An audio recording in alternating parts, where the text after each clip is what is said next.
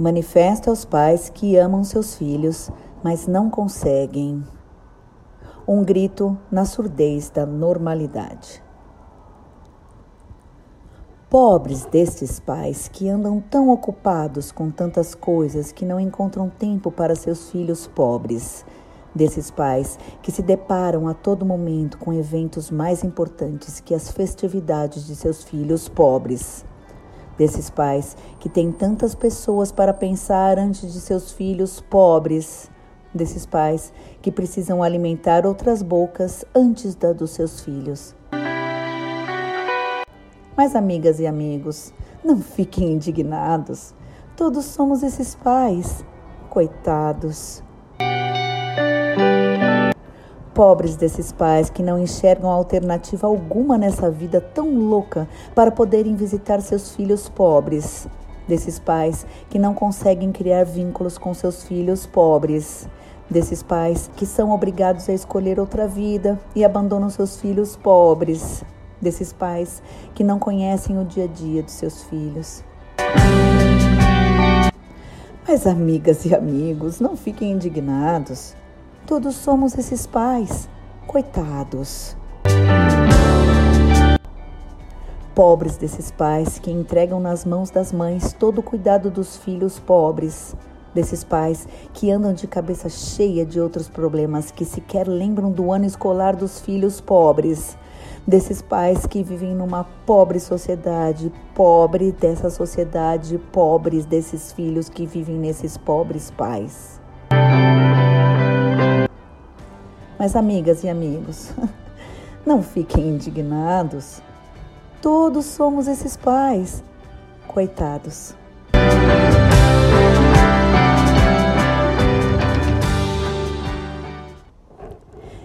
Texto tirado do blog Criar com Asas, escrito por Dedelovitch e todas as mães obrigadas a engolir a normalidade, de 26 de abril de 2017 narrativa poética inspirada em Marie Farrat, A Infanticida, de Bertold Brecht.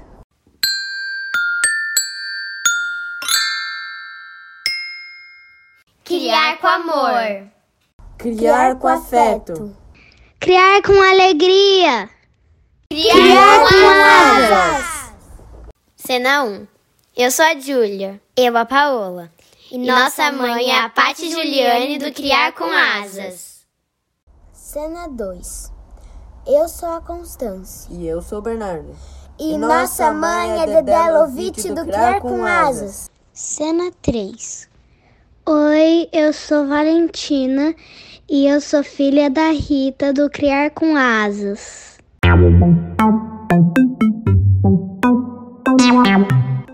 Episódio 33 a Humana em Cada Mãe, com a psicóloga Bárbara Marques.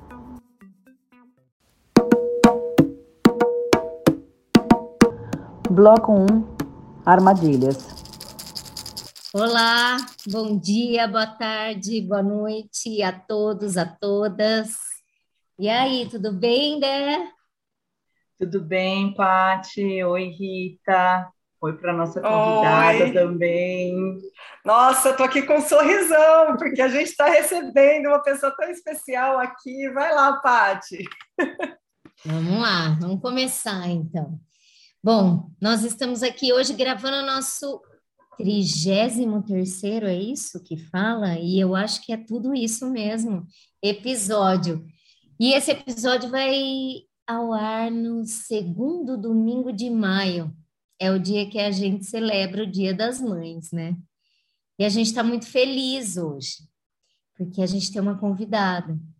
Mas antes de chamar ela para conversar, é, eu queria que a gente pensasse um pouquinho em algumas coisas. Segundo Danielle Elis Colucci Brum, no livro da maternagem, o papel da mãe, do pai e do filho sempre foi manipulado pela sociedade conforme os pressupostos e valores dominantes da época em que estava inserido. Nós vivemos em uma sociedade patriarcal e capitalista. O Estado, a religião, a cultura dominante insistem em nos dizer que a mulher tem que parir e que a maternidade é a sua principal, às vezes a única, função. A ela cabe produzir mais mão de obra, enquanto o homem, ele deve produzir o capital. Segundo o levantamento de estatísticas de gênero realizado em 2019 pelo IBGE, enquanto mulheres dedicavam cerca de 21 horas e meia por semana do seu tempo cuidando de outras pessoas ou em afazeres domésticos, os homens dedicavam apenas 11 horas, ou seja, metade do tempo nas mesmas funções. No dia 8 de março desse ano, 2022, no Dia Internacional da Mulher, a Organização Pan-Americana de Saúde divulgou o relatório Covid-19 in the Americas, ou Análise de Gênero e Saúde, Covid-19 nas Américas, que mostra que a desigualdade de gênero é uma crise social, econômica, política e de saúde, ampliada pela pandemia. Nessa fase, o papel de cuidador expôs as mulheres a um risco aumentado de contrair a Covid-19. Compondo a grande maioria dos profissionais de saúde, as mulheres estiveram na linha de frente, cuidando de pacientes, e representaram 72% de todos os casos da Covid-19 entre profissionais de saúde da região. Em casa, essas mesmas profissionais ainda eram responsáveis por 80% das tarefas. O mesmo estudo aponta que durante os lockdowns, para conter a propagação do coronavírus, as mulheres passaram mais tempo em casa, um lugar inseguro para muitas delas.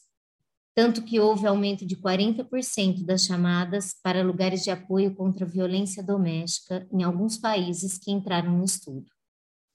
Nos países que tiveram queda, acredita-se que vítimas de violência encontraram barreiras para pedir ajuda.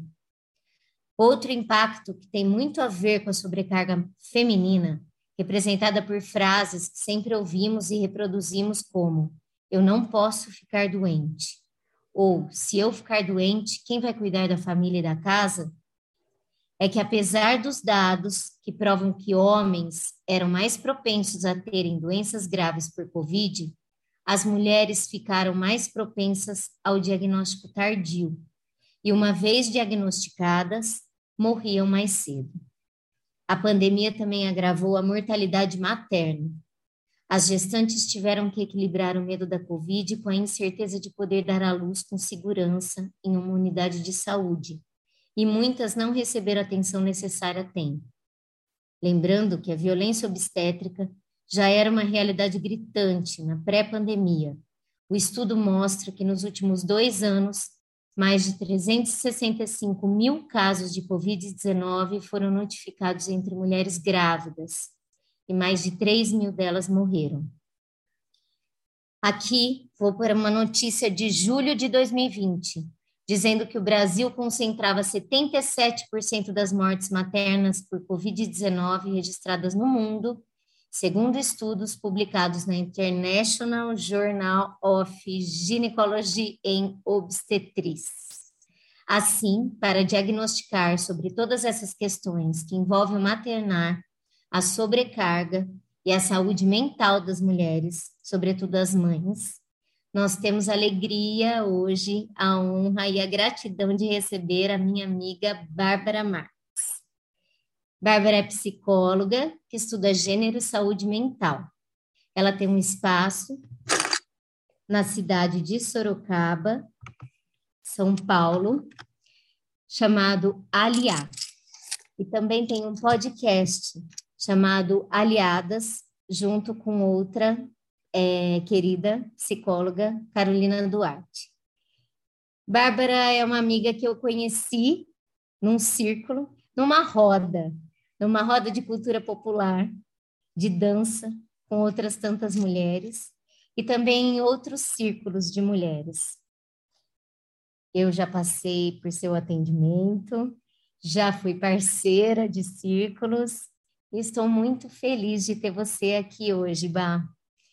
É, e eu queria que você se apresentasse, que você falasse um pouquinho do seu trabalho e que também ajudasse a gente a pensar que no meio de tudo isso, no meio de tanta coisa que a gente trouxe aqui nesse começo, como nós, mulheres, mães, a gente pode viver a nossa integridade de uma maneira mais saudável?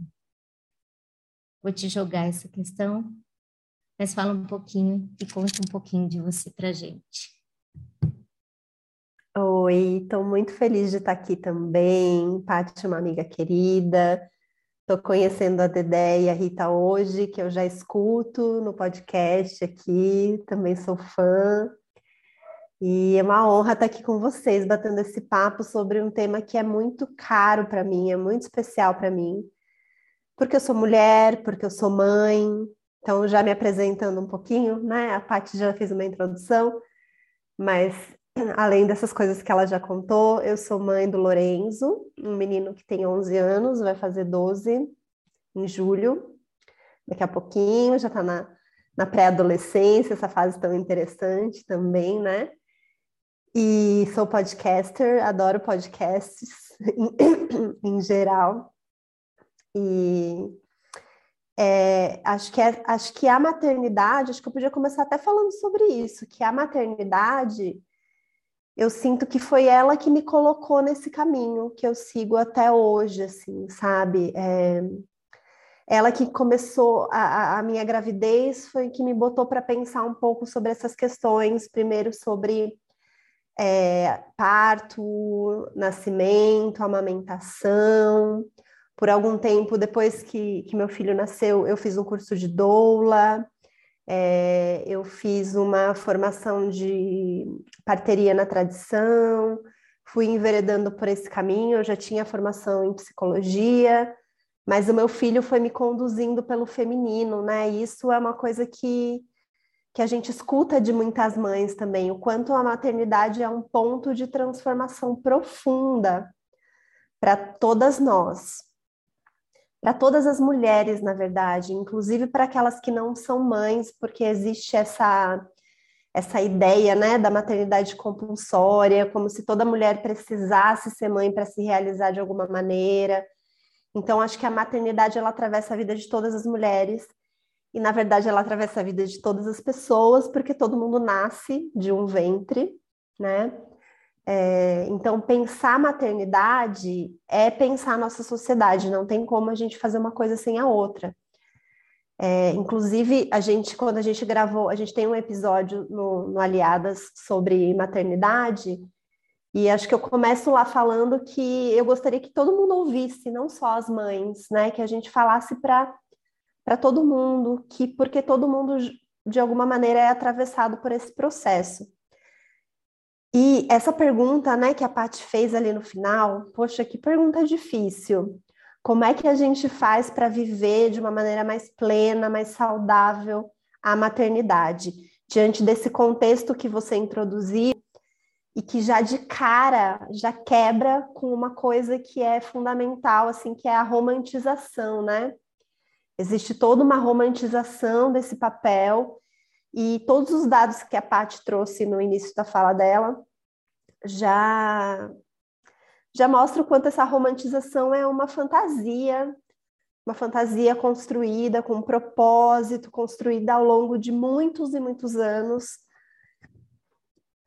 e que serve a um propósito específico, né? E a gente acho que a gente pode falar um pouquinho aqui disso é, ao longo da nossa conversa, mas eu acho que a minha, quando eu li no texto que a Paty mandou dessa introdução, ah, né, algumas questões, eu, eu pensei, putz, eu não sei se é possível a gente vivenciar a maternidade de uma maneira saudável dentro do, de um patriarcado capitalista.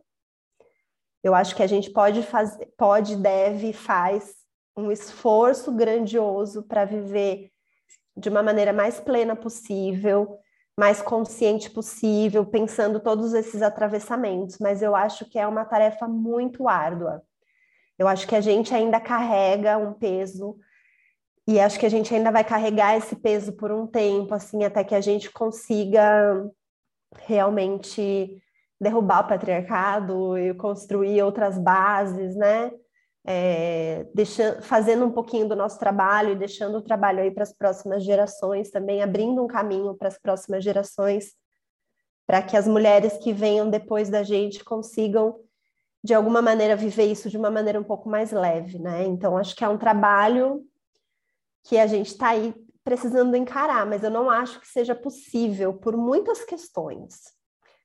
É, eu acho que uma das principais e que aparece também nessa introdução é a questão do trabalho de cuidado, que é não primeiro não é visto como um trabalho, existe toda uma construção sobre o trabalho de cuidado como se fosse algo inato do feminino, inato das mulheres, como se as mulheres todas fôssemos naturalmente predispostas ao cuidado associando isso com o amor, né, com uma entrega, com essa coisa, com essa romantização de todo o trabalho de cuidado. Ah, as mulheres são mais amorosas, as mulheres são mais afetivas, as mulheres são naturalmente maternais, tem o tal do instinto materno, né, como se fosse uma coisa natural que já vem com a gente. E toda essa naturalização do, do trabalho de cuidado como algo exclusivamente feminino borra a nossa visão. É como se a gente não conseguisse entender que isso é um trabalho. É como se a gente não pudesse falar sobre o nosso cansaço, inclusive. É como se a gente não pudesse questionar as bases que estão colocadas. Então, quando a gente fala de divisão de trabalho, seja dentro de casa, ou quando a gente fala de oportunidades de trabalhos para mães fora de casa, ou qual é o respaldo que a sociedade dá para que a gente possa se dedicar para um cuidado. É, é uma grande sacada, uma sacada genial, porque coloca a gente num lugar de realmente não questionar e de e aí se questiona, com o questionamento vem a culpa, né? Que tem aquele aquele ditado infame, né? Nasce uma mãe, nasce uma culpa, que é um ditado que infelizmente ele faz muito sentido, mas que a gente precisa aí no nosso dia a dia estar tá desconstruindo esse lugar da culpa, da culpabilização por, por tudo. A gente não precisa, não precisaria carregar essa culpa se a gente entendesse que, que a maternidade é, é um lugar social e que o trabalho de cuidado é, deveria ser, ser tão valorizado e, e respaldado porque é, é, a reprodução, é o trabalho de reprodução, né, das pessoas daí do mundo, do mundo do trabalho. É, é, e não é só parir, né? É parir, cuidar das condições necessárias para essa pessoa é, crescer, se desenvolver, aprender, desenvolver habilidades. Então, é, é, é um trabalho e, e, não é visto como um trabalho. Acho que a própria noção de trabalho, né? Então as pessoas se questionam, ah, mas então teria que ter um salário, teria que se remunerar? Sim, teria. o ideal seria que sim, né? Ou que a família tivesse condições necessárias para cuidar, para ofertar esse cuidado ou que o Estado pudesse garantir, como acontece em alguns países, né, que tem uma licença maternidade, ou que tem uma remuneração, ou que o, o, o trabalho doméstico é mais igualitariamente dividido. Então, é, é, entender que isso é um trabalho, entender que não é um, um, um dom apenas, uma, uma, um dom natural, né? É, e que, inclusive, é, essa questão da representação do que é ser mãe na nossa sociedade. Existe um, um endeusamento dessa figura, né? Por isso que muitas vezes algumas mulheres podem estar nos escutando e pode falar, não, mas eu tenho instinto materno, mas eu me sinto realmente cuidar do meu filho é a coisa mais importante, é mais especial, não consigo ver isso como um trabalho, né? E, e realmente são questionamentos relevantes, são questionamentos importantes mas existe todo um endeusamento dessa figura feminina da mãe aqui no Brasil, especialmente nos países latinos de uma maneira mais específica, assim, né? Tem essa figura da Maria, tem essa figura da Nossa Senhora, que a gente vê como algo sagrado. Mãe é sagrada. Quem nunca ouviu essa frase também, né? Mãe é sagrado. É, e para muitas mulheres, realmente, esse é o único papel é, onde as mulheres se sentem valorizadas socialmente. Apesar, é uma contradição, parece uma contradição, né? Porque ela é valorizada, mas à medida que ela é endeusada, ela também é capturada por esse lugar. É uma armadilha, né? É, existe esse endeusamento, então a mãe é tudo. A mãe é tudo. É a figura mais importante da vida. E que peso que isso tem para a gente, né? Até, até devolvo essa pergunta para vocês. Que peso tem isso para a gente? Essa frase que a Paty falou e, e, sobre eu não posso morrer. Né? Eu não posso morrer. O que, que vai acontecer se eu morrer? E realmente, eu não sei como é que foi para vocês, mas quando eu engravidei, eu tinha muito esse medo.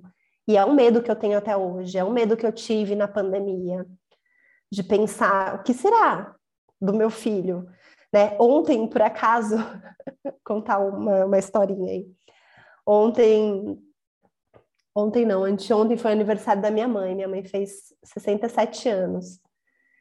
Aí o meu, a gente foi lá dar parabéns para ela, né? Ficamos lá um pouco, voltamos para casa. Daí meu filho todo, meu filho é canceriano, ele é grudadíssimo, todo dengoso comigo.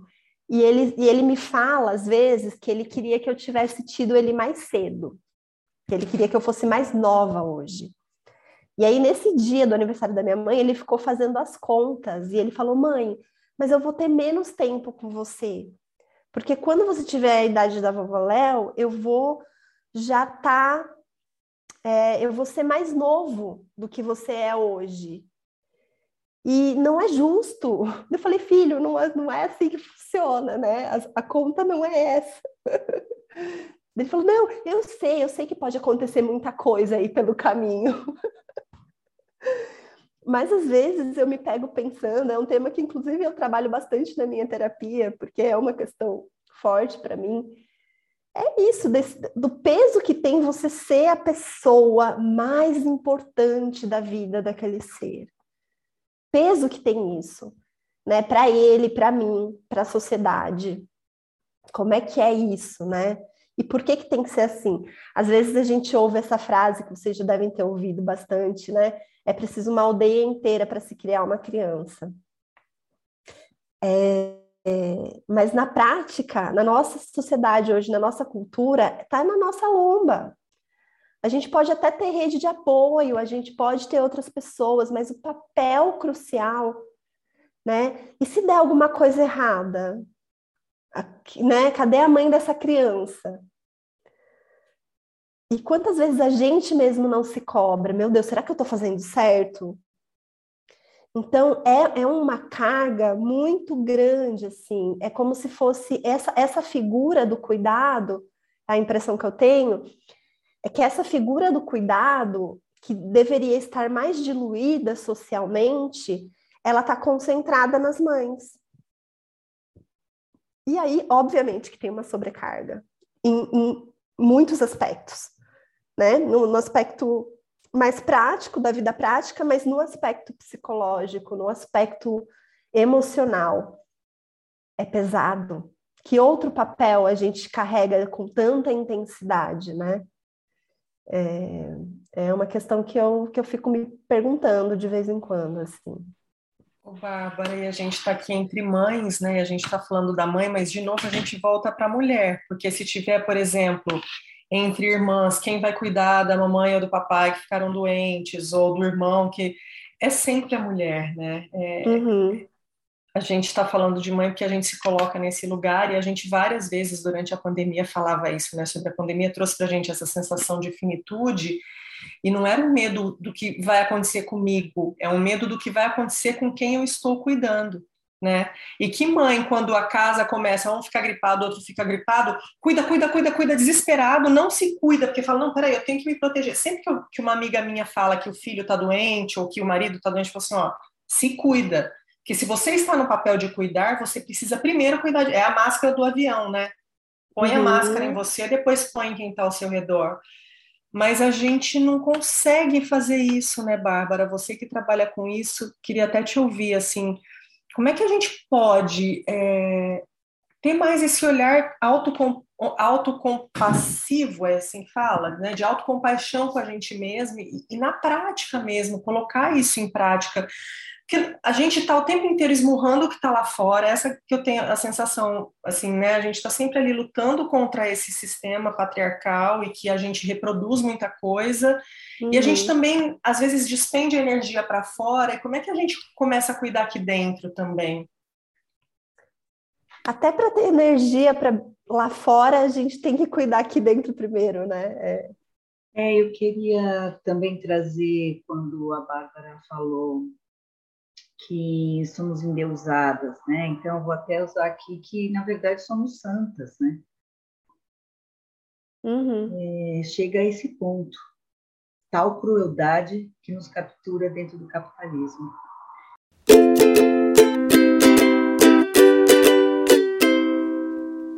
Hora do Jabá.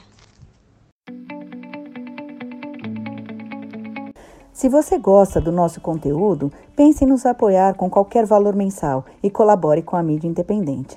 Estamos no catarse.me barra criar com asas. Visite também nosso blog, criarcomasas.com. Também estamos no YouTube, Twitter, Instagram e Facebook. Segue a gente lá.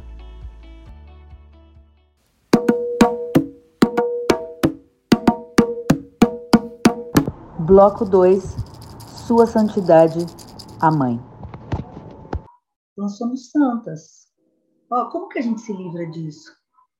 Como assim você não quer ser santa? Como que você vai falar para a sociedade que você não quer ser santa? Eu não quero ser santa, porcaria nenhuma. Eu não sou, né? Eu sou igual a todo mundo, eu fico cansada, eu erro, eu choro, eu me desorganizo, eu fico desesperada. E, e essa romantização vem junto né, com essa santidade. Então, por isso que fica tudo muito romantizado, porque afinal de contas, uma entidade, né, uma santa, consegue dar conta de tudo, obviamente, né, porque ela tem um dom divino. Vem assim, entra, né, de alguma maneira, ou de baixo, ou de cima, ou dos lados, não sei, ou de todos né, ao mesmo tempo, e a gente vai dar conta de tudo isso. É, então, eu acho que esse momento que a gente se encontra, onde todas estamos sobrecarregadas, é, sendo com parceiros, com parceiras, mãe solo, é, sempre estamos sobrecarregadas. Como que a gente vai se livrar disso? Tem um jeito de a gente se livrar disso? Qual é o caminho, pelo menos para a gente deixar para as nossas filhas, para os nossos filhos, né, uma, uma consciência maior disso? O que, que a gente faz? Eu sei que você não tem a resposta, Bárbara, mas é, que caminho, né, que a gente deve seguir para tirar um pouquinho isso de nós? Ó, embora eu não tenha resposta, eu acho que a gente precisa construir juntas essas respostas, né? A gente precisa persegui-las, assim, e pensa, pensar estrategicamente mesmo. É, essa santificação, ela é o que há de mais cruel, assim, né? E eu fico pensando, você foi falando e eu fiquei pensando nas, nas, nas propagandas de Dia das Mães, né? Dia das Mães é um negócio que eu acho que aí a gente poderia já começar a ressignificar. Teve um ano, acho que foi faz uns dois anos, eu estava pensando nessa data, é uma data que sempre mexe com a gente, né? Assim, primeiro que eu fico irritada, não me venha com, né, assim, presentinho, florzinha, aí tem as, as coisas da escola que a gente tem que, de alguma maneira, né, sorrir, engolir, lidar com aquilo, mas esse desconforto, é uma coisa que, que para mim sempre foi desconfortável. E uns dois anos atrás eu pensei, gente, a gente podia, a gente podia, e aí eu já lanço uma ideia aqui, né? Quem sabe vinga. Quem sabe juntas a gente faz alguma coisa disso. Mas eu acho que é uma coisa que, na verdade, já vem acontecendo, assim, que é tomar essa data de assalto e transformar essa data numa data política, ao invés de uma data de, de mamãe, mamãe, mamãe, né, é, o avental todo sujo de ovo. Transformar essa data numa data política, e falar, falar sobre essas coisas, trazer o desconforto, né? Porque não é um dia que você vai levar sua mãe no restaurante e ela não vai cozinhar. E você vai ficar lá três horas na fila do restaurante porque todo mundo teve a mesma ideia. Como se isso fosse um presente, né? É, acho que isso é uma das coisas que dá para a gente pensar. Essas propagandas de Dia das Mães que, né, que, que reforçam essa santificação, esse papel sagrado, é, e é um peso tão grande para quem tem mãe, é um peso para quem não tem mãe, porque é isso, coloca tanta tanta carga em cima desse lugar, que é isso, quando a mãe morre, gente, e aí? Como é que faz? Né? Quantas crianças aí perderam a mãe na pandemia? E como é que se lida e continua esse papel? A escola continua fazendo o negócio de Dia das Mães, sabe? uma coisa que não tem mais sentido. Então, acho que essas pequenas coisinhas que a gente possa, na nossa comunidade, devagarzinho transformando, questionando, levando os desconfortos, né? Porque né, quando a gente levanta esses, esses assuntos, a gente causa um desconforto, mas são desconfortos importantes quando a gente se sente confortável para levar para os espaços, seja para a escola, seja na sua família, na sua roda de amigos levar esses temas, né? Tentar desconstruir um pouco, a gente tem que desconstruir essa santificação. Isso que a Dedé falou, não, eu sou uma pessoa. É, outra, outra frase do, que eu lembro assim do meu filho, muito engraçada, que é ele era pequenininho, estava só eu e ele, nessa época eu tinha me separado e a gente morava só os dois. E ele tinha três anos, dois para três anos, assim, aquela fase que é hardcore, né? É, e eu lembro que eu tinha medo de dormir domingo à tarde, porque eu, como que eu vou dormir e deixar ele acordado sozinho na casa? Né? Eu morria de medo de cochilar e ele, sei lá, né, ligar o fogão, abrir janela, sei lá. Eu senti Era... isso também era tenso, né? É, é uma coisa pesada, assim. E aí eu lembro de um dia que ele estava pulando no sofá em cima de mim, assim, não parava de pular, eu cansada. E ele querendo brincar, né? E eu falei, filho, você acha que eu sou uma pessoa ou um saco de batata? Daí ele falou, um saco de batata. e é um pouco isso. E tem uma fase que a gente é bem objetificada, né? Pela criança. E, e mas aos pouquinhos a, a gente tem que entender, né, trazer para gente que nós não somos sacos de batata, nós somos uma pessoa, uma mulher, né, uma pessoa no mundo que tem desejos, que tem vontades, que tem gostos, que tem manias, chatices. E a gente, se, se, se não se esquecendo disso ou encontrando maneiras de lembrar, para não se permitir nem a santificação, nem, nem a objetificação e, e, a exploração, na medida do que for possível, né? Porque é, isso, dentro do patriarcado, algum grau de exploração a gente vai ainda ser submetidas. Mas ir desconstruindo devagarzinho, né? Lembrando que, que eu gosto de fazer, quem sou eu, quais são os, as, quais são os meus momentos, a minha privacidade, né? quando a, a criança vai crescendo, vai ficando um pouco mais fácil, ou quando você consegue minimamente construir uma rede de apoio também e diluindo esse papel do cuidado e permitindo confiar no cuidado que as, que as pessoas que estão ao seu redor, porque a santificação ela tem essa consequência também, né? Só eu sei cuidar do meu filho. Ninguém sabe. Ninguém vai ser tão boa quanto eu. E aí fica muito difícil também de eu, de eu, de eu permitir que se dilua um pouco esse cuidado, né? Sob o risco de eu ser lida como uma mãe relapsa, sei lá, ou de perder. É uma um cilada, né, Bá? É mais uma cilada. Né? Uhum. Acho que tudo isso faz com que a gente tenha essa carga é, absurda de culpa. Eu acho que é isso, né? Tudo, se a gente, é, é tudo leva para esse lugar. Então a gente se sente culpado se a gente olha mais para a gente em determinado momento, se a gente quer dormir numa hora que a criança está acordada, enfim. É, essa fala, vou voltar àquela fala lá, né? Se eu morrer, né? O que, que vai acontecer? Como é pesado isso, né? É, é, e como a gente sente isso? Por mais que a gente tente desconstruir. Então, é, esse lugar da gente sempre refletir sobre isso e estar aqui dialogando, como ainda não é suficiente, né? E a gente fica nesse, nesse lugar de desconforto, porque não é. A hora que vem para a prática, a gente é capturado. Opa, Quando eu. Oi.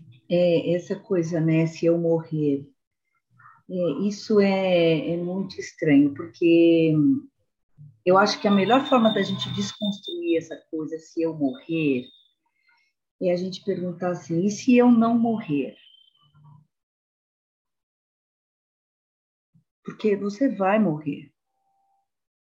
É só para avisar, né, vocês, assim, nós vamos morrer. Então, claro assim, que nós assim, vamos morrer, né? A pergunta Mas, é... Obrigada, Dedé. Vou dormir mais tranquila hoje. Nós vamos é, morrer. Assim, o único medo que eu tenho de falar se eu morrer é comigo mesmo se eu morrer. Agora, as pessoas que vão ficar, já, desculpa, não posso fazer mais nada, morri. Então, assim, eu acho que a gente sempre tem que pensar na vida que a gente está tendo, que é a vida que a gente tem agora. Porque, é, pensando nessa desconstrução que a Bárbara falou, eu acho que a nossa conversa aqui que vai ser lançada lá no domingo, no dia das mamães santas, maravilhosas, já é uma desconstrução. Uhum. Né? Para aquelas mães que eventualmente vão ouvir e, e, vão se perguntar: nossa, mas será que eu mereço tanta santidade assim? É, então, eu lembrei da filha perdida, quando a gente falou da, como as crianças às vezes nos tratam, né? E essa sua pergunta foi muito boa. A resposta foi melhor ainda. Realmente ele estava achando que você era um saco de batatas. E aí você uhum. tem que lembrá-lo, né? Eu não sou um saco de batatas. Eu sou uma pessoa.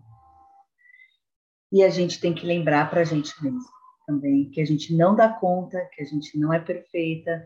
E, é, e essa coisa de dividir os cuidados é, é, realmente a gente cai nessa armadilha, né, Bárbara? Só cai. nós conseguimos fazer, então é bem difícil. É, eu acho que a gente cai em bastante armadilha, né, Bá? A Adé lembrou a gente que a gente vai morrer um dia. e foi importante. Mas aquela hora eu queria dizer o seguinte: quando a gente pegou Covid, aqui em casa e, e eu vi minhas filhas ficarem ruins, assim, e uma ficou bem ruim, eu pensava o tempo inteiro, eu não posso ficar doente. Eu só pensava isso. Só pensava isso. Eu não posso ficar doente. Eu não posso. E é impressionante, assim, porque quando todo mundo ficou bom, aí eu adoeci. E para mim foi é, é, muito simbólico isso, porque é, me trouxe esse lugar, assim, de medo, de uma culpa profunda também, de cuidado, como se eu me responsabilizasse por aquilo. Você vê a cilada, que é uma coisa tão absurda, esse lugar nosso de culpa. Como que você acha que você pode ter controle sobre isso? Né? Olha, olha o absurdo. E eu pensava assim, eu, eu devia ter feito alguma coisa, ou eu devia ter agido diferente, e eu não posso ficar doente, porque eu tenho que cuidar deles, sabe? E assim, depois eu fiquei muito mal, e mal é, digo, é psicológico, né? Assim, foi num lugar, foi, foi, foi num lugar pesado, porque depois eu adoeci de verdade, assim, nesse lugar, sabe? Do emocional. Porque essa carga, como assim você ser responsável por isso ou você não poder ficar doente? Então, quando a gente fala essa frase, ela é muito séria, porque a gente tem a, a, a, ideia de que não, não pode ser assim e não vai ser assim, mas a hora que acontece na prática, de verdade, aí a gente fala, pronto, né? Não, não dá, não posso. Olha que loucura. Então, a gente cai o tempo inteiro nessa cilada. E a gente conversa muito, assim, fazendo talvez esse link de é, a gente precisa agir ou é, ter é, é, é, essas atitudes que demonstrem ou que a gente possa desconstruir tudo isso para uma nova geração. Mas não querendo ser pessimista, mas é, muitas vezes eu me pego pensando, essa próxima geração, será que ela vai conseguir ultrapassar isso? Nossa, toda vez assim que que que eu paro para pensar nisso, eu olho para as minhas filhas, e isso me vem muito forte. Eu ainda acho que vai demorar, que vai demorar muito tempo. É, é, é tão duro, né, falar isso. É, é, é um lugar desconfortável até, porque a gente tenta romper, tenta romper, mas essas ciladas vêm e quando vê a gente está reproduzindo, e a gente tem a sensação de que ainda precisa de muito, né? Muito. E eu não sei, queria jogar aí para a gente pensar um pouquinho. Será que elas vão conseguir? Será que a gente vai deixar pelo menos um mínimo de legado, assim, de desconstrução, né, Bah? Nesse começo já, você falou, eu acho que tem um lugar aí da gente refletir, por exemplo, sobre o que é trabalho. Pronto. Esse é um lugar importante. Olha que lugar importante. O que é trabalho? Trabalho tal, aí fica difícil a gente considerar que o que a gente faz é trabalho. Mas a gente tem mas, que brigar por isso, né? Ou então, que é pelo que eles são remunerados? É pelo Exato. tempo? Então, peraí, vamos contar o tempo, né? Mas sabe o que é mais louco? O nosso trabalho, o trabalho de cuidado, ele dá lucro.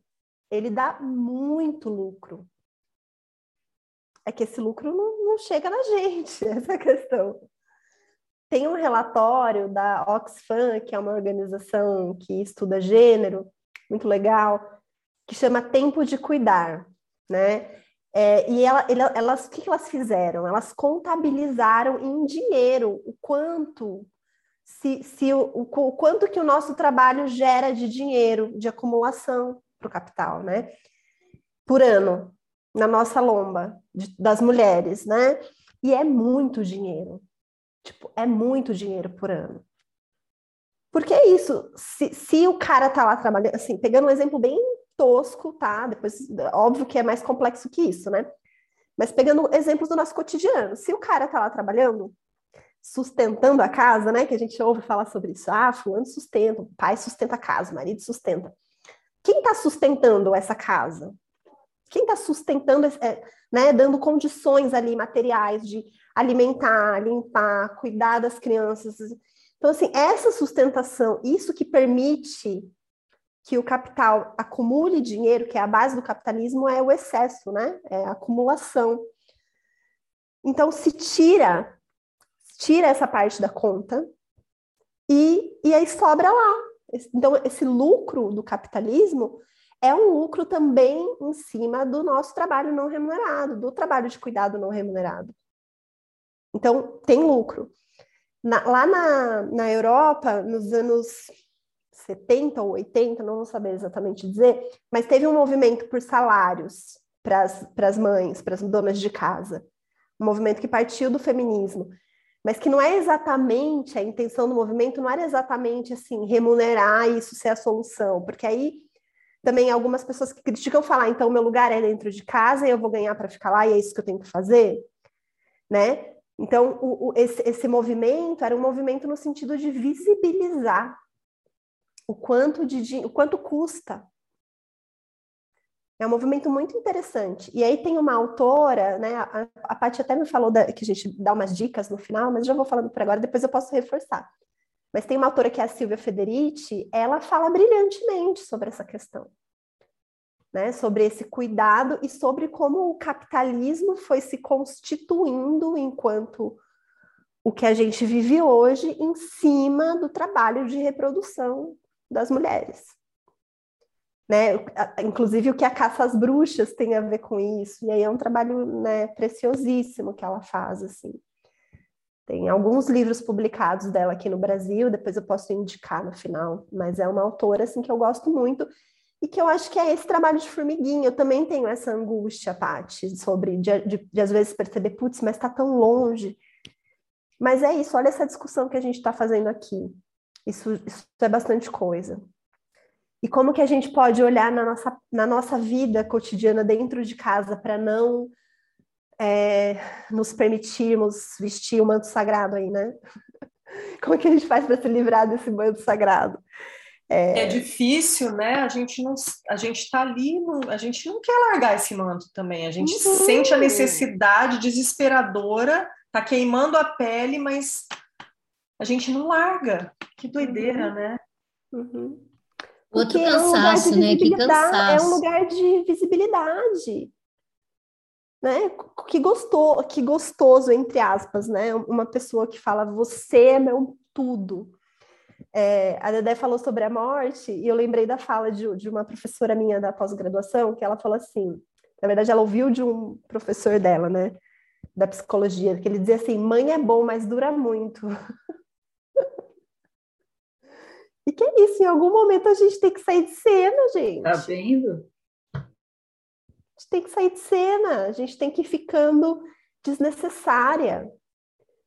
E isso é uma coisa que a gente precisa. Daí é um trabalho que, que é difícil de fazer individualmente, porque tem toda essa, essa né, tudo, toda essa questão coletiva, cultural, social, mas é um trabalho que a gente precisa ir fazendo, de entender que eu sou uma pessoa, eu sou uma pessoa, sou uma pecinha aqui, né? É, e que culturas que, que às vezes, é, é, né, essa frase, é, é preciso uma aldeia para se criar uma criança. Existem muitas culturas, comunidades indígenas aqui no Brasil mesmo, onde a criança é de responsabilidade da comunidade. Né? Eu, eu, imagino, nunca me aprofundei nesse tema, acho que inclusive adoraria poder fazer isso. Mas como é que deve ser? Como, como que essas mães se sentem? Né? Eu acho que não deve ter esse peso que tem para gente, sabe?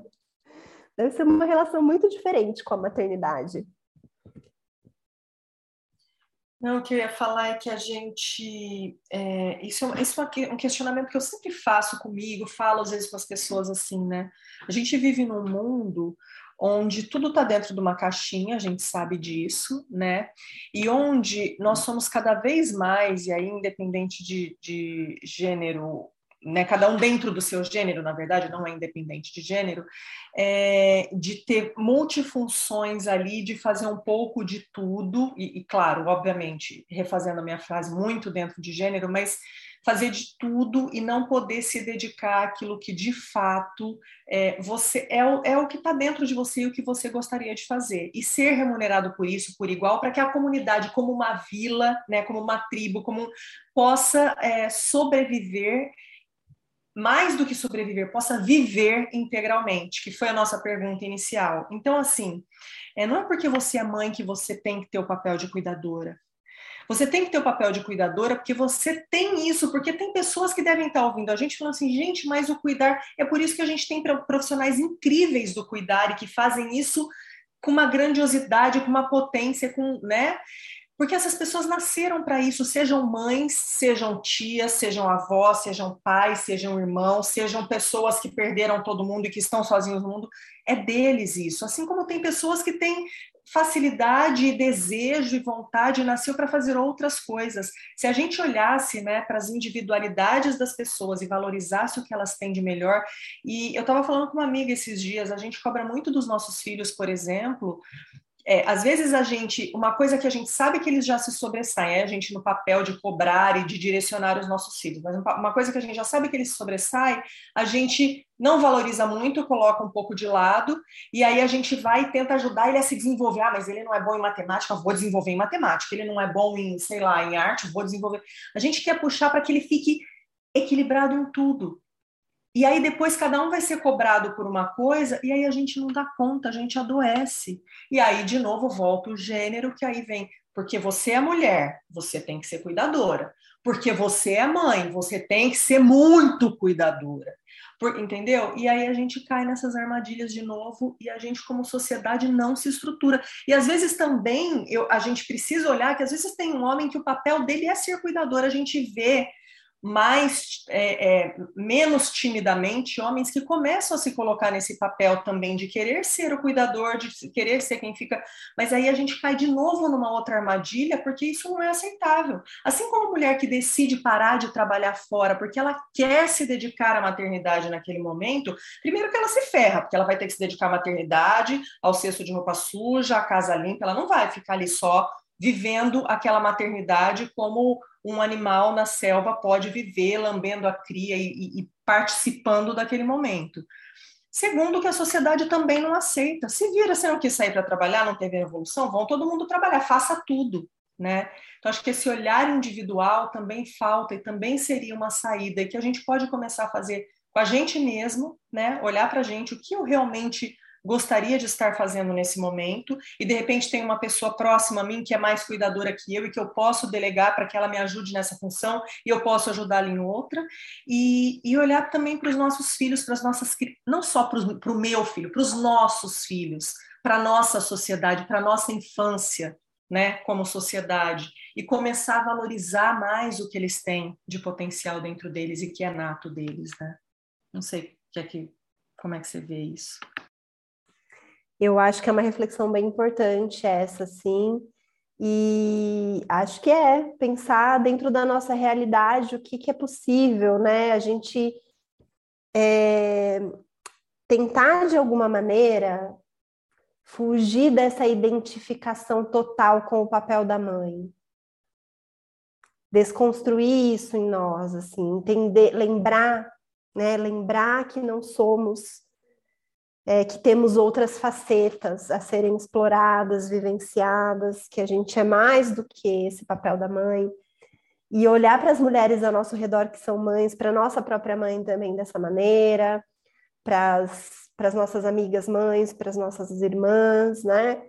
É, e entender que somos mais do que um papel social único, exclusivo, é, e ir trabalhando no, no, dentro da nossa realidade a partir do que for possível para essa desconstrução. É, e lembrar, ensinar isso para os nossos filhos, né? É, eu falei sobre o saco de batata, esse exemplo do saco de batata, que eu acho muito boa essa história, mas ele não entendia lá naquela época. É muito difícil para uma criança de dois anos entender que você não é esse objeto, né? a grande mamãe.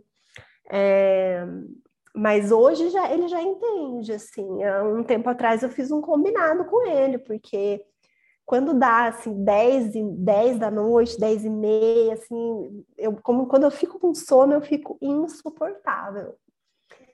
E ele ficava ali me demandando nesse horário, sabe? Tipo, ai, mãe, mais um pouquinho, um abraço, deixa eu não. Ele vinha, deitava um pouquinho do meu lado, já tinha botado na cama, já tinha Aí ele volta, e, aí outro dia eu falei muito seriamente com ele, falei, filho, olha só, respeita o meu respeita esse meu horário, eu não quero ficar de melação, eu não quero conversa, eu quero que você respeite esse meu horário. Aí ele entendeu. Né? Aí às vezes ele dá uma esquecida, eu falo, filho, lembra, né? Esse horário a mamãe não está mais disponível. Né? Hoje ele já consegue, com 11 anos já dá para entender, né? Até antes, assim.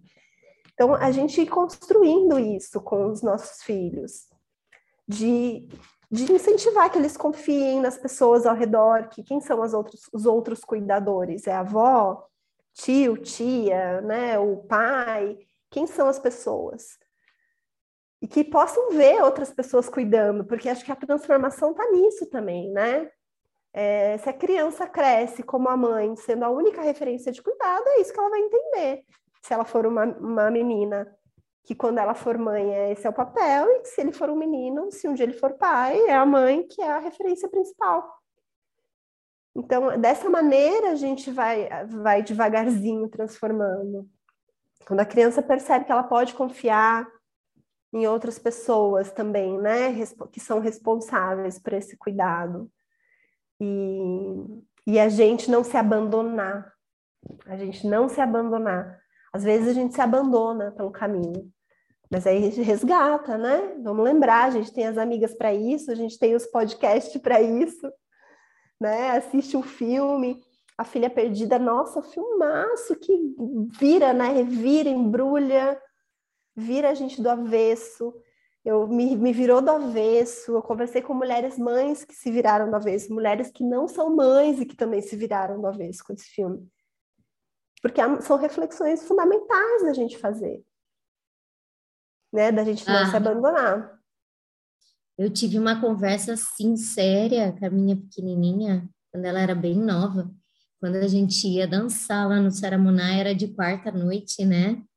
E ela chorava que eu ia sair, assim, já, já tinha dado janta, deixado ali e eu vou. E ela chorou um dia, eu fiquei. Daí na outra semana ela chorou de novo, eu fiquei. Daí, na, acho que na terceira vez eu falei, não, não. Daí eu chamei ela, eu falei, isso é importante para mamãe. Eu preciso ver minhas amigas, eu vou dançar, eu vou ficar feliz. E isso é muito importante. E a mamãe vai. E toda semana a mamãe vai. E a partir daquele dia eu fui, sabe? Mas é como é difícil, né? É difícil a gente a gente se lembrar, né, Bah? Eu acho que é esse o lugar, assim, né? Que da gente é, não é a questão de ser ou não a cuidadora principal, ou, mas é ser mais do que esse papel, né? É, é, é a gente é mais, mais, muito mais do que isso e é muito pesado se a gente carregar tudo isso dessa maneira. Eu acho que entra dois lugares aí, daí é, é, dessa cilada muito forte a culpa e tem um pouquinho do ego também. A gente não falou sobre isso, mas talvez esse lugar da santidade, quando a gente também não quer largar disso, entra esse lugarzinho do ego, né? Entra, total. Ah, acho que é Essa é por aí. É a captura, né? O ego é a captura. Oh, mas pensa na, na gestação, a gente fica lá sendo né, o objeto de onde vem um novo ser, então todo mundo fica ali te bajulando. Aí nasce a criança, olha todo mundo para lá, o único que continua olhando para você e que passa a olhar para você com intensidade é essa criança. Então é muito difícil a gente, porque aí você volta a ser sozinha de novo, depois de um processo muito longo, que começou com a gestação, que transporta a gente para um lugar que a gente nunca viveu, Aí vem o nascimento da criança, que todo mundo desvia e fica olhando para aquela criança, só que a criança continua olhando para você, é a única que está olhando para você nesse momento, porque é, né? E aí agora eu tenho que agora eu tenho que tirar tudo e ficar aqui nua, sozinha comigo mesmo. É difícil, gente, mas é, mas é importante, né? A gente precisa encontrar os caminhos. Só queria chamar uma atenção, Paty, para quando você estava contando a história, você percebe que você precisou de três semanas para se convencer de que você podia ir, para ela bastou uma? Quando você conversou com ela, foi uma só. Se você tivesse conversado na primeira, já teria sido. É a armadilha que a gente se coloca, né? E, e para ela lidar com a frustração, né? Para tua filha lidar com a frustração da mãe que saiu e foi se divertir, é importantíssimo ela pô, vai chorar, não vai chorar sozinha, você não estava né, largando ela sozinha na casa. Ela estava cuidada, ela estava num lugar Exatamente. seguro, ela estava protegida. Ela vai ficar triste? Pode ficar triste. É bom que fique triste, porque aprende a lidar com a falta. A falta ela é inerente ao ser humano. Então vai lidar com a falta e de uma maneira muito protegida, porque está segura, tem outras pessoas ali cuidando, né? é, é um trabalho nosso mesmo, assim, ó. é uma forja ali, né, diária nesse desse processo de da gente não se abandonar, da gente lembrar que somos muito mais do que só mãe, né, mesmo. Gente, tá muito boa essa prosa. tá muito bom, tá muito importante. É, eu quero dizer de novo da minha alegria de estar te recebendo aqui, Bá, e dessa micropolítica num dia tão importante que a gente está fazendo aqui. É, acho que a gente avançou um pouquinho, né, meninas? Pela gente, a gente ficava aqui horas e horas conversando. Eu quero jogar aqui um outro convite, viu, Bá? Para você voltar com a Carol Uhum. A gente uhum. ouviu um episódio da Aliada sobre ciclos, que para a gente foi num lugar muito especial. A gente quer também conversar sobre isso qualquer outro dia. E eu acho que a gente pode falar sobre as dicas nossas, né, meninas?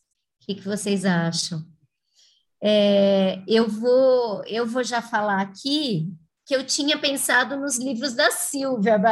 Você já falou mas eu acho que a Silvia traz essa luta e essa reivindicação, né? Pelo, pelo salário mesmo, por esse desse trabalho doméstico, né? Eu acho que ela vai muito nesse lugar. Eu não sei bem se eu estou usando os termos que ela utiliza, mas no fundo é isso, é, é uma luta e ela pega toda uma parte histórica, ela faz um estudo muito profundo sobre isso. Você falou um pouquinho, Acho que a gente pode colocar os livros dela. É, eu conheço Caliban e a Bruxa, mas tem outros, né? E eu tinha pensado muito nisso. É, a gente já falou também, fez um episódio da Filha Perdida. É, é um filme também que revira a gente. A gente falou um pouquinho hoje. E se vocês quiserem trazer mais coisas, meninas, vamos lá. Eu eu vou trazer aqui o, o novo álbum que, que a Elsa não teve né, o gosto de lançar, que é o álbum que é ao vivo no Municipal da Elsa Soares, e que a música Meu Guri, que fala muito sobre essa maternidade. Também trago o filme do Almodóvar, que é Mães Paralelas. É, é um filme que, inclusive, a gente deve assistir duas vezes, viu? Uma vez só não, não, não basta. Porque, é, como todo filme do Almodóvar, ele é revelador no final, né? Então, depois que a gente vê o que acontece, é, dá vontade de ir lá de novo assistir, sabendo o que vai acontecer, porque daí a gente vê com outros olhos. Então, essas são as minhas dicas: Mães Paralelas e Meu Guri, do novo álbum da Elsa. É, seguindo Mães Paralelas, eu queria sugerir o Laço Materno, que é um filme também que também é porrada, tá? A Dé acho que assistiu, a Paty eu não lembro, não sei se a é Bárbara o Mother. conhece, mas... É o Mother? É o Mother, ah, e é como Mother, né? É verdade, Para. é o Mother. Meu é, Deus. É, eu Gente, é desesperador, esse. é desesperador. Não, eu tenho que falar isso. Meu sobrinho veio falar comigo de, de Mother. E ele falou, mas que inferno é isso? Que mãe é essa? Ele ficou desesperado. E ele, não, não é possível, porque ele viu, ele assistiu o filme do lado de filho, né? E ele como filho. E eu falei para ele, eu assisti como mãe, como filha, é desesperador esse filme. Por que, que você ele fica indicando isso? Você não quer sofrer sozinha, né, Rita? Você fica indicando esse filme para depois que eu vi, eu fiquei indicando. Mas ele revira a gente, igual a Bárbara falou que o Filha Perdida revira a gente de várias maneiras, esse também ele revira a gente muito. É, tem vários livros que eu poderia indicar aqui, mas tem um que a parte que indicou, que é o. A, a, ai, meu Deus, eu tenho ele anotado aqui. Eu estou anotando agora todos os livros que eu leio. As Alegrias da Maternidade, da Buxia Mecheta. A parte já indicou esse, esse, esse livro, ele mexeu muito comigo também. E vou fazer uma indicação aqui que eu acho que é essencial também, sabe, para a gente que questiona essas coisas, que é maratonar, é pegar o Aliadas Podcast e maratonar de verdade, Bárbara, porque é, tem tanta tudo que a gente falou aqui, eu lembrava de um, um, episódio, outro episódio, outro episódio, assim, é muito rico. E, e, vocês trazem também, né, todo esse conhecimento, as duas aí, estudiosas disso, então vocês têm ali informações que você fala, caramba, vai abrindo esse horizonte para a gente e, e é, fortalece a gente, sabe, nessa caminhada. Então, eu queria agradecer muito pelo trabalho que vocês fazem lá. E, e de verdade, gente, Aliadas Podcast, abre e vai olhando, vai olhando o tema. A gente viu um da longevidade também, gente, que coisa mais linda. Bom, não tem, tem vários temas ali que, que mexeu muito com a gente, que a gente joga aqui no nosso grupo, a gente ouve, a gente comenta.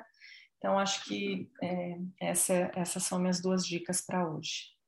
Ô, Rita, e você, você não quer sofrer sozinha, né? Você fica indicando esse filme, eu vou ter que assistir. E olha, ontem, antes de passar para a nossa convidada, eu assisti um episódio do The Handmaid's Tale que eu não parei de chorar e que me pegou nesse lugar da maternidade e nessas ciladas, assim, e nesse lugar muito profundo de ser a responsável, que é da quarta temporada, o episódio 6. Eu quero que todo mundo assista e depois a gente converse. Ai, meu Deus do céu, ontem foi pesado assistir esse episódio, mas vamos lá. Bárbara, você. Não, já, peraí, peraí, Bárbara, já que a Paty está jogando pesado aqui, que ela sabe que eu não estou vendo ainda essa série, eu vou jogar a sexta temporada do This Is Us que aí vai aqui, ó. Você tá vendo, Bárbara? Eu amo. Então, então vamos lá. Então vamos todo mundo aqui se desafiar. Sexta temporada do Desizans é para se acabar de chorar. Vai lá, Bárbara. É...